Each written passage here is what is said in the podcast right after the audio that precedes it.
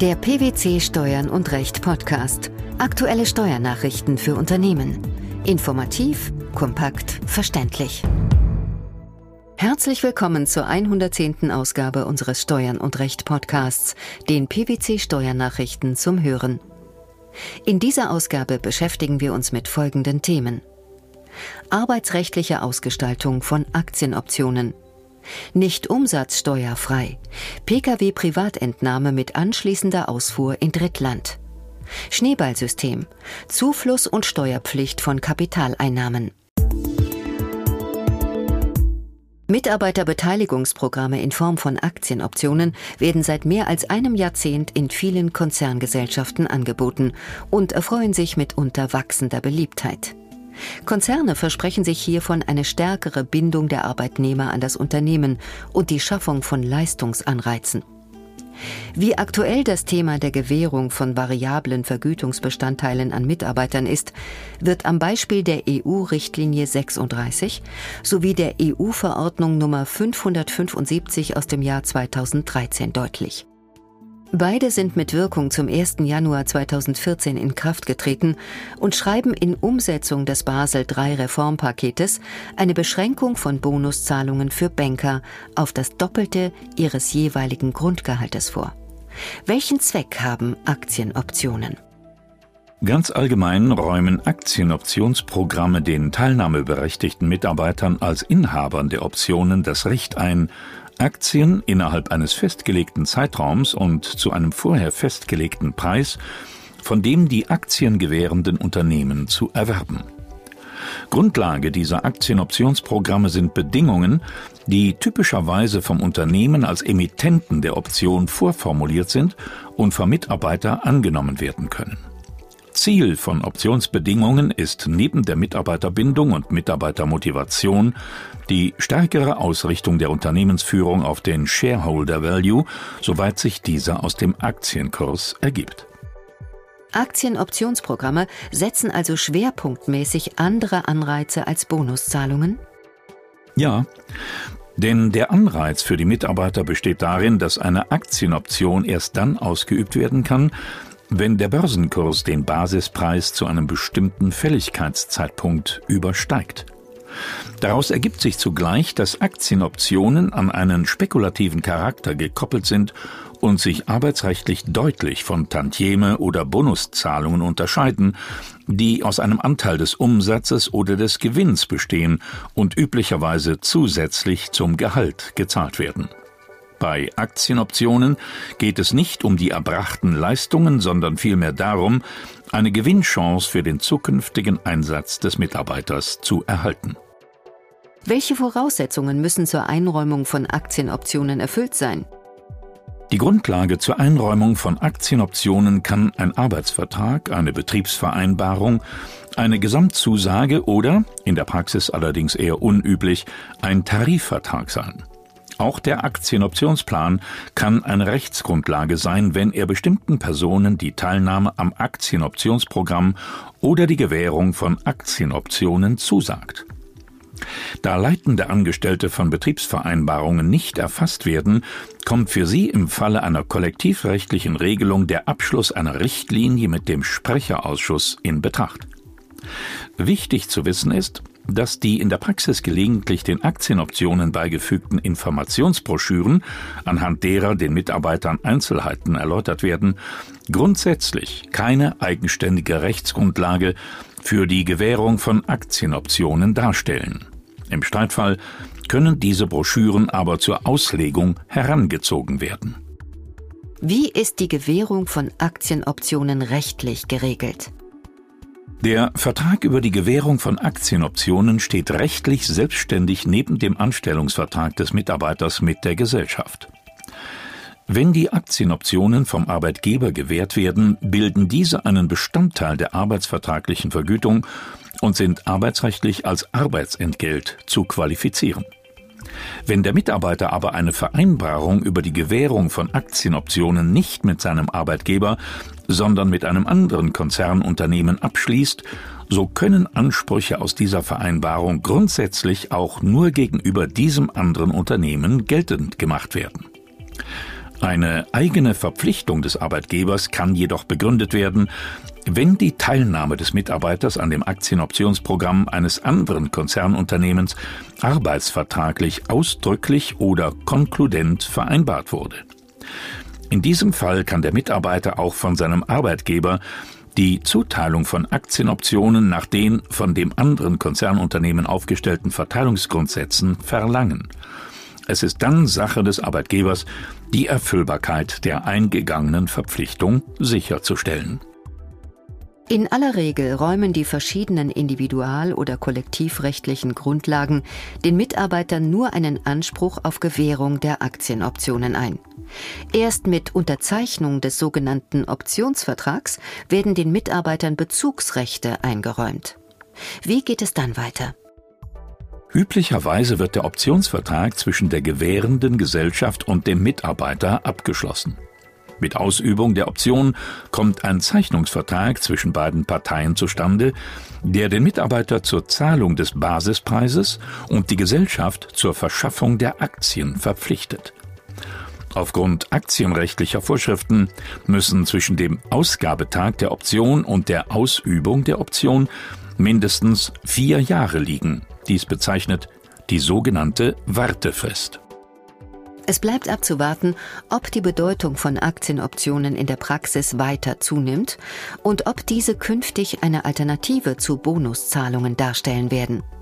Worauf sollten Unternehmen, die vor der Wahl stehen, achten? Besonderes Augenmerk sollte ein Unternehmen auf die Ausgestaltung des Aktienoptionsprogramms legen, da neben dem Hauptversammlungsbeschluss darin die wesentlichen Eckpfeiler der Optionsgewährung festgelegt werden können.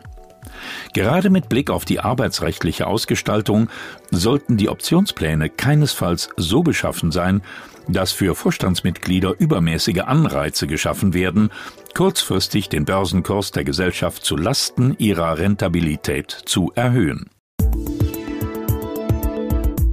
Entnimmt ein Unternehmer einen Pkw aus seinem Unternehmen in den nichtunternehmerischen Bereich und führt ihn später in ein Drittland aus, ist dies weder nach nationalem Recht noch nach Unionsrecht eine steuerfreie Ausfuhrlieferung.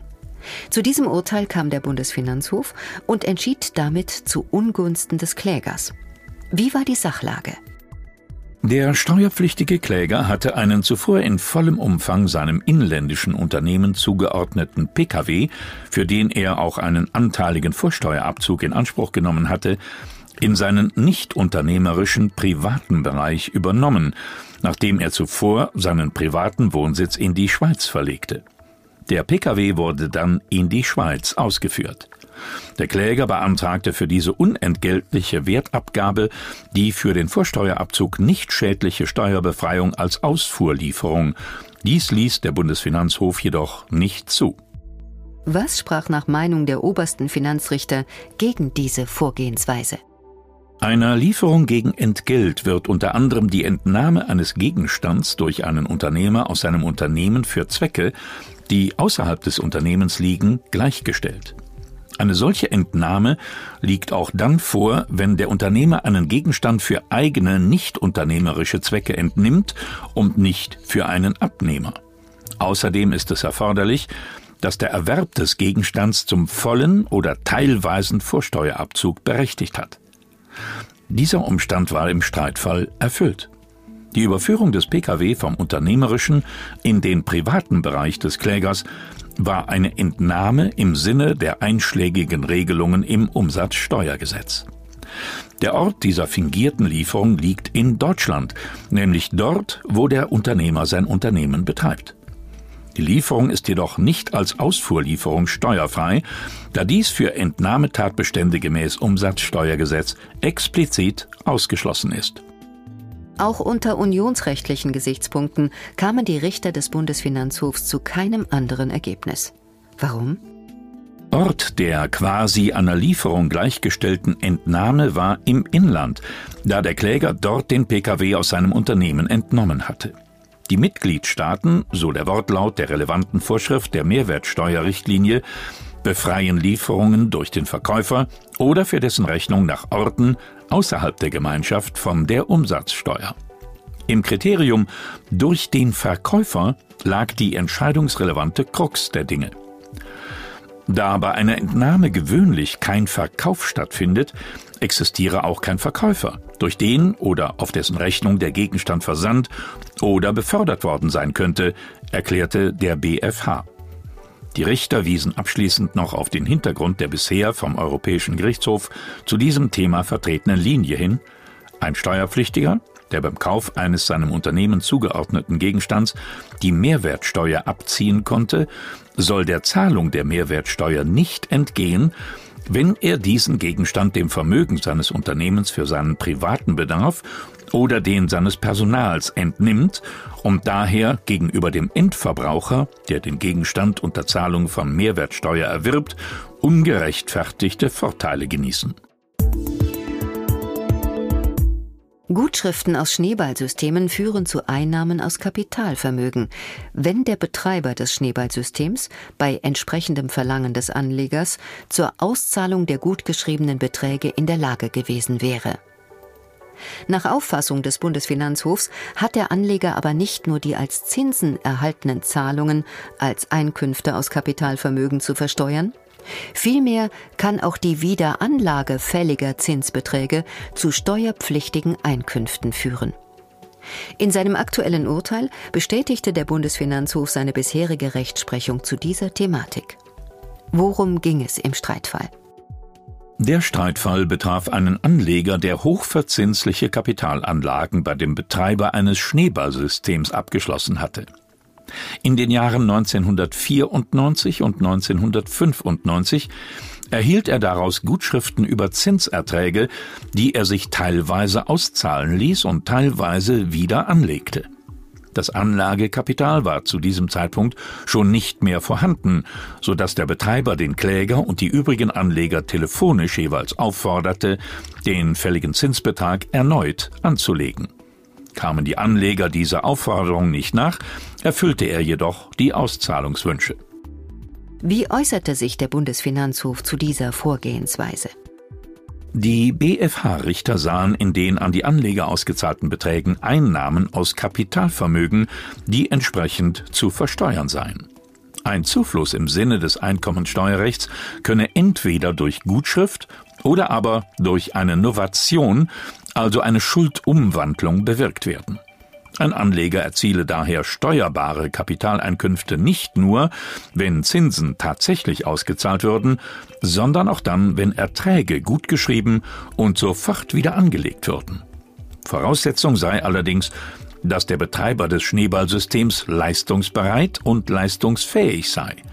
Dies sei hier der Fall, da er den Auszahlungswünschen des jeweiligen Anlegers ohne weiteres nachgekommen sei. Der Steuerpflicht der Kapitalerträge stehe nicht entgegen, dass der Betreiber die Auszahlungswünsche sämtlicher Anleger nicht mehr befriedigen konnte, da bereits ein Verlust der Anlagesumme eingetreten sei, so die Aussage des Bundesfinanzhofs. Das Finanzgericht hatte zuvor der Klage teilweise stattgegeben und unter Hinweis auf die Wertlosigkeit des Anspruchs auf Rückzahlung einen Zufluss verneint. Dies sah das oberste Finanzgericht anders. Aus welchem Grund? Von einer Wertlosigkeit des Anspruchs auf Rückzahlung der Anlagesumme sei im Regelfall nicht auszugehen, solange ein Antrag auf Eröffnung des Konkurs- oder Insolvenzverfahrens über das Vermögen des Betreibers des Schneeballsystems noch nicht gestellt wurde. Hierzu ist es während der Streitjahre nicht gekommen, sondern erst in 2001. Die arbeitsrechtliche Ausgestaltung von Aktienoptionen, die Privatentnahme eines Firmen-Pkw mit anschließender Ausfuhr in ein Drittland sowie der Zufluss und die Steuerpflicht von Kapitaleinnahmen bei Schneeballsystemen. Das waren die Themen der 110. Ausgabe unseres Steuern und Recht Podcasts, den PwC Steuernachrichten zum Hören. Wir freuen uns, dass Sie dabei waren und hoffen, dass Sie auch das nächste Mal wieder in die PwC Steuernachrichten reinhören. Steuerliche Beiträge zum Nachlesen finden Sie in der Zwischenzeit unter blogs.pwc.de slash steuern- und-recht.